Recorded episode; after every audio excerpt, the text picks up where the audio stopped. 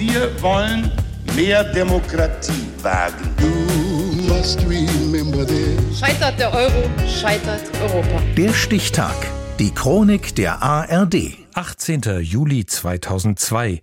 Heute vor 20 Jahren kündigte Bundeskanzler Schröder wegen diverser Affären die Entlassung von Bundesverteidigungsminister Scharping an. Birgit Sagemann. Am Ende ist es wohl der eine Tropfen zu viel, der das Fass zum Überlaufen bringt.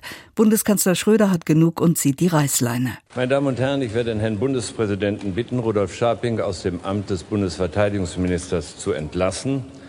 Die notwendige Basis für eine gemeinsame Arbeit in der Bundesregierung ist nach meiner Auffassung nicht mehr gegeben. Rudolf Scharping sieht das anders. Bis zuletzt hat er einen Rücktritt abgelehnt und begründet das in einer eigenen Pressekonferenz kurz nach dem Kanzler so. Es kann nicht sein, dass in der Bundesrepublik Deutschland es inzwischen ausreicht, beliebig über ein Medium aufgestellte Behauptungen zu verbreiten, um Anlass für einen Rücktritt zu bieten.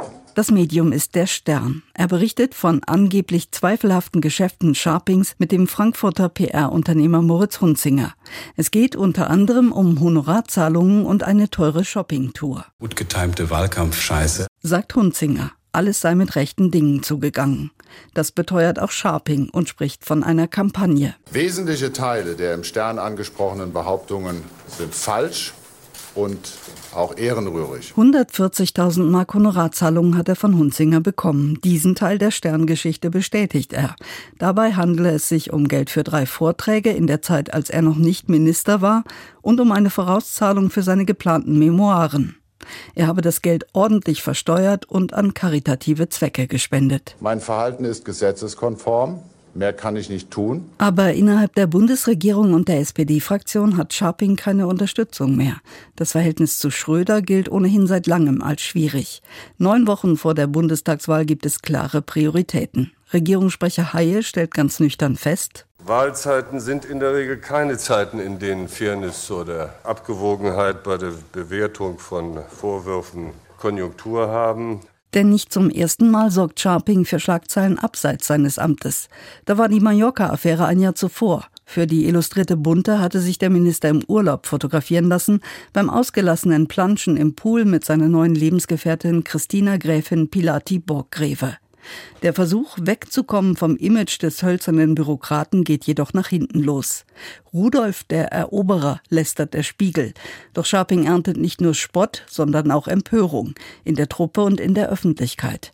Denn die Bilder des turtelnden Paares erscheinen, als der Verteidigungsminister Scharping gerade Bundeswehrsoldaten in einen gefährlichen Einsatz nach Mazedonien schickt und eine Urlaubssperre verhängt hat. Ein Bundesverteidigungsminister, der Soldaten auf einen solchen Einsatz schickt, der kann nicht äh, selber äh, weiter Planschi Planschi auf Mallorca machen. Scharping muss weg, fordert die Opposition. Die CDU-Vorsitzende Merkel ein Bundeskanzler, der sich als handlungsfähig noch einigermaßen erweisen will, der muss da was tun. 2001 nach der Mallorca-Affäre stärkt Schröder seinem Minister noch den Rücken. Ein Jahr später, nach der Sterngeschichte, aber fackelt er nicht mehr lange. Hier sind Vorwürfe im Raum. Der Bundesverteidigungsminister glaubt, sie entkräften zu können. Ich hoffe, dass ihm das gelingt. Aber ich wollte vermeiden, dass ein Amt in der Bundesregierung in Mitleidenschaft gezogen wird. Und deswegen habe ich so entschieden. Abgeordneter im Bundestag bleibt der gefeuerte Minister noch bis 2005. Danach aber ist Schluss mit der Politik. Eingeläutet wurde Rudolf Scharpings Abschied von der politischen Bühne mit der Entlassung als Bundesverteidigungsminister heute vor 20 Jahren. Der Stichtag. Die Chronik von ARD und Deutschlandfunk Kultur. Produziert von Radio Bremen.